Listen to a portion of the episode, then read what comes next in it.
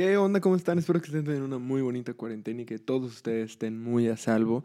En el episodio de este podcast que acabamos de inaugurar hace nada más dos capítulos, que se llama Docrastination, vamos a tocar temas eh, más o menos siempre de actualidad y algún tema que yo quisiera ahondar un poquito en 14 minutos. Entonces, pues vamos a ello. Me gustaría empezar con los datos que tenemos de esta semana, que ha sido una semana, vaya, un poco compleja como la han sido las semanas anteriores y tiene pinta de que esto siga así por un tiempo. Sin embargo, en esta semana se decretó como inicio de la fase 3. Esto significa que las restricciones sanitarias y de transporte van a ser mucho más fuertes para intentar disminuir la tasa de contagios que hemos tenido. Todos los días, por si alguien nos está viendo de otro país, que, bueno, escuchando de otro país, todos los días hemos estado rompiendo récords en cuanto a tasa de mortalidad y a tasa de contagio. Entonces, eso es lo que intentamos hacer, reduciendo ya la movilidad en automóviles, ya todas las placas, sin importar qué engomado tenga, me refiero si es cero, doble cero o cualquier otro tipo de placas, todos van a descansar al menos un día dependiendo por el color. Entonces, eso esperemos que, tenga sus beneficios. También en la mañanera del día miércoles se dieron a conocer más o menos los planes que vamos a tener para poder afrontar esta crisis económica que se avecina o bien ya estamos ya muy inmersos en ella. Primeramente, eh, dieron mm, muchas pautas conforme a los... A, las acciones que van a tomar conforme a los representantes públicos que tenemos. Esto me refiero que todos los altos funcionarios arriba de subdirectores van a tener que reducirse el salario aproximadamente un 25%. Esto pues es muy normal de la administración actual que tenemos, que le gusta la, austeridad republicana, por decirlo de alguna manera. La buena noticia es que ellos están diciendo que ninguna de sus eh, secretarías principales van a tener despidos masivos. Es más, él dice em, muy categóricamente que no va a haber despidos. También la mala noticia, pues este gobierno te da una de cal y una de arena, que los aguinaldos para para este fin de año no serán posibles en la mayoría de los funcionarios públicos. Entonces se ve clara la intención de disminuir el gasto operacional del Estado. Entonces eso parece que está bien. El Banco de México dio a conocer que va a dar apoyos financieros de más o menos 750 mil millones de pesos, que esto ya es algo significativo. Es, me parece que el 0.2 del 0.2% de nuestro PIB anual para que las empresas tengan liquidez suficiente para afrontar esta crisis. Esto eh, se le conoce como la medida de otorgo de créditos más factibles, a lo que va a eh, ayudar a que las empresas puedan tener ese dinero que hace falta para pagar ya sea sueldos o, cualquier otro, otro gasto que se les venga eh, en estos tiempos llevaderos. ¿Cuáles son los requisitos realmente puntuales para que una empresa pueda tener eh, acceso a estos apoyos fiscales que van a dar estos créditos? Pues que no hayan tenido despidos. Eso fue muy puntual en la mañanera.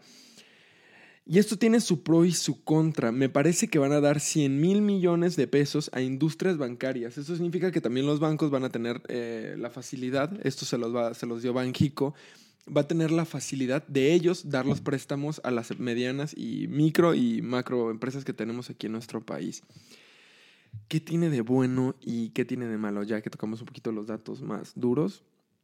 Eh, hay un, el, presidente, el que está llevando a cabo todo esto, se llama Alejandro Díaz de León. Y, bueno, él es el encargado de, de tomar estas acciones en el Banco Central de México. Y lo malo de esto es que hace muy propensa esta situación a la de 1970 cuando se vivió en México una de las hiperinflaciones más grandes o si no que de la, de la más grande que se vivió en la historia de este país. Entonces, eso es lo que apura a la gente, apura que esto vaya a ser un, un caos económicamente, que nuestra moneda se deprecie todavía más frente al dólar y bueno, pues más o menos eso es lo que están en los mercados actuales. Del día miércoles jueves, las bolsas han tenido eh, una tendencia alcista, más o menos han cerrado con un 3% arriba, un 2.5% arriba en las principales bolsas. Sin embargo, las bolsas en México no, no han ido tan bien, ¿no? no Sí se ve que hay un poco de desconcierto. ¿Qué significa que tengamos hiperinflación, querido público, si me están escuchando? Significa que nuestro dinero vale menos porque hay más dinero sin sustento del cual nosotros podamos eh, utilizarlo. No sé si me doy a entender. Es como si yo tengo un dólar o un, una rumpia y, hay un coco. Entonces el intercambio con un dólar y una rumpia, un coco y una rumpia con la persona que tenga el coco, va a simbolizar un coco por una rumpia. Pero si en ese momento la persona tiene dos cocos, él va a querer menos por mi, mi rumpia, porque pues ya hay más oferta que demanda. Pero también si yo tengo más dinero, él va de, o sea, si yo tuviera cinco rumpias y él sigue teniendo el mismo coco, a la vez él me pediría más porque hay más dinero. no sé si me explico. Hay más dinero y él necesita eh, la, certeza de que, mm, por ejemplo, si yo le vendo, si él me vende el coco a una rumpia y yo le pago mm, con cuatro, eh, pues no sé, e, es, un descontrol absoluto entre la oferta y la demanda. Para no hacerlo mucho más complicado, porque yo creo que yo también ya me estoy haciendo bolas, el chiste es que tiene que haber un balance entre el producto que tienes y la cantidad de dinero, en, grande, en grandes rasgos, ¿no? Y la hiperinflación, al estar dando más créditos eh, bancarios, va a hacer que la gente tenga más acceso a dinero, las empresas tengan más acceso a dinero, sin embargo, no tengan la oportunidad de ver el retorno o, la maquinaria necesaria para que ese dinero esté sustentado en algo. La gente no lo va a poder pagar. Si a ti yo te doy un préstamo para comprar una casa y no tienes trabajo, que es el problema que se está viviendo, por ejemplo, en Estados Unidos y en México, que hay despidos o gente que no tiene trabajo masivamente pues no van a poder pagar. Entonces, más o menos es lo que yo quiero resaltar el día de, de, esta semana, que fue lo que más me llamó la atención.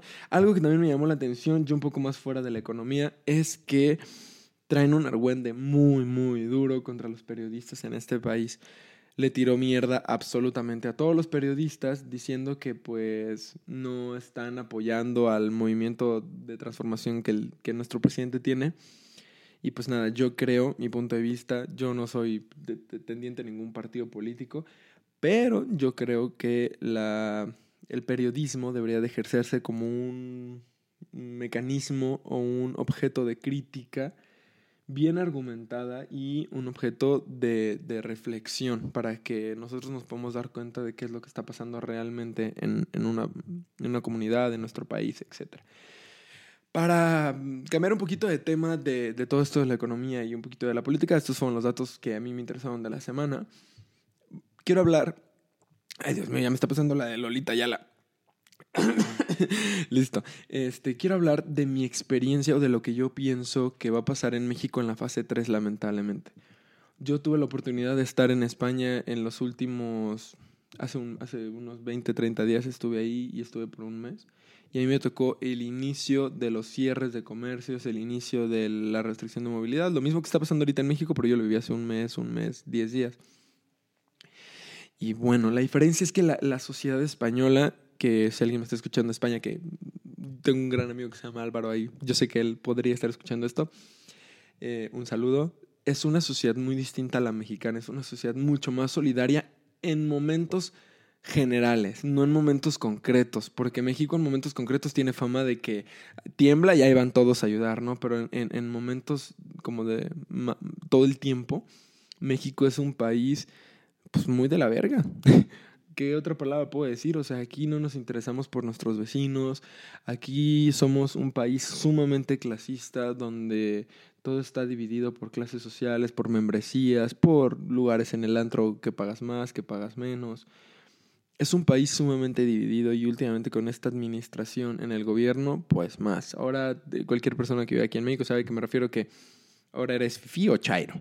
Entonces, o eres white mexican, o eres un nacote, o fresa, o, o prole, o yo no sé, ¿no? esas estúpidas comparaciones que tenemos en México. Por lo tanto, nos hace, nos, nos hace muy complicado a los mexicanos sentir empatía pura por el prójimo.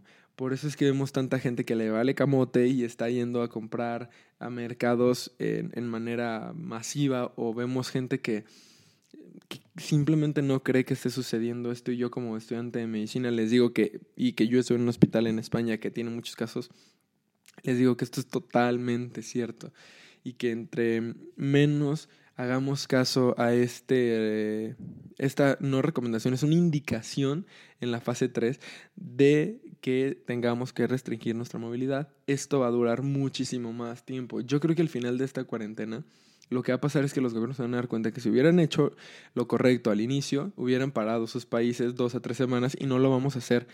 O, o, no hubiera pasado lo que va a pasar en México, que van a ser al menos un mes, un mes y medio de menos. Entonces, yo le auguro mal pronóstico a México por el hecho de que cada quien está haciendo lo que quiere. Hay gente que sigue saliendo a la calle sin cubrebocas, cuando de verdad no debería estar pasando esto. Hay gente que simplemente está saliendo a correr porque pues en su vida ha corrido, pero se les ocurrió la genial idea de ahora salir a correr cuando no están entendiendo el concepto de cuarentena. A mí que hago videos en YouTube me duele mucho ver que muchos de, de los que hacen videos también, sobre todo de coches, se lo pasaron por el fundillo y están grave y grave y grave en la calle y que no les importa, se van de vacaciones a la playa, hacen lo que quieren y al final eso está mal. Eso está mal porque ni siquiera le estamos reclamando a estas personas que gracias a esos güeyes vamos a tener que estar encerrados mucho más tiempo en la cuarentena. Entonces, ya para no enojarme, yo creo que lo que va a acabar pasando en México es que esta situación se nos va a sobrepasar de las manos y ahí a ver si entra el famoso sentido de, de colaboración o de, de, hermandad de los mexicanos. Hasta que ya esto esté chocaca, a ver si ahora sí nos ponemos las pilas. Y pues bueno, esto me parece que va a ser... Eh, todo por este podcast. Les deseo lo mejor, les deseo que estén en su casita tranquilitos, que aprovechen para escuchar mis podcasts y, puedan aprender tal vez en el podcast pasado a invertir en la bolsa de valores.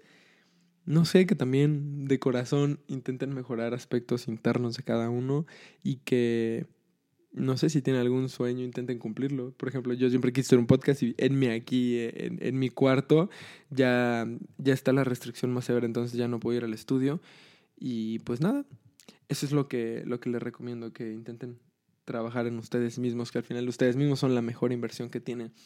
Pues bueno, espero que tengan una excelente cuarentena, espero que esto pase pronto, les mando un fuerte abrazo y pues chao chao.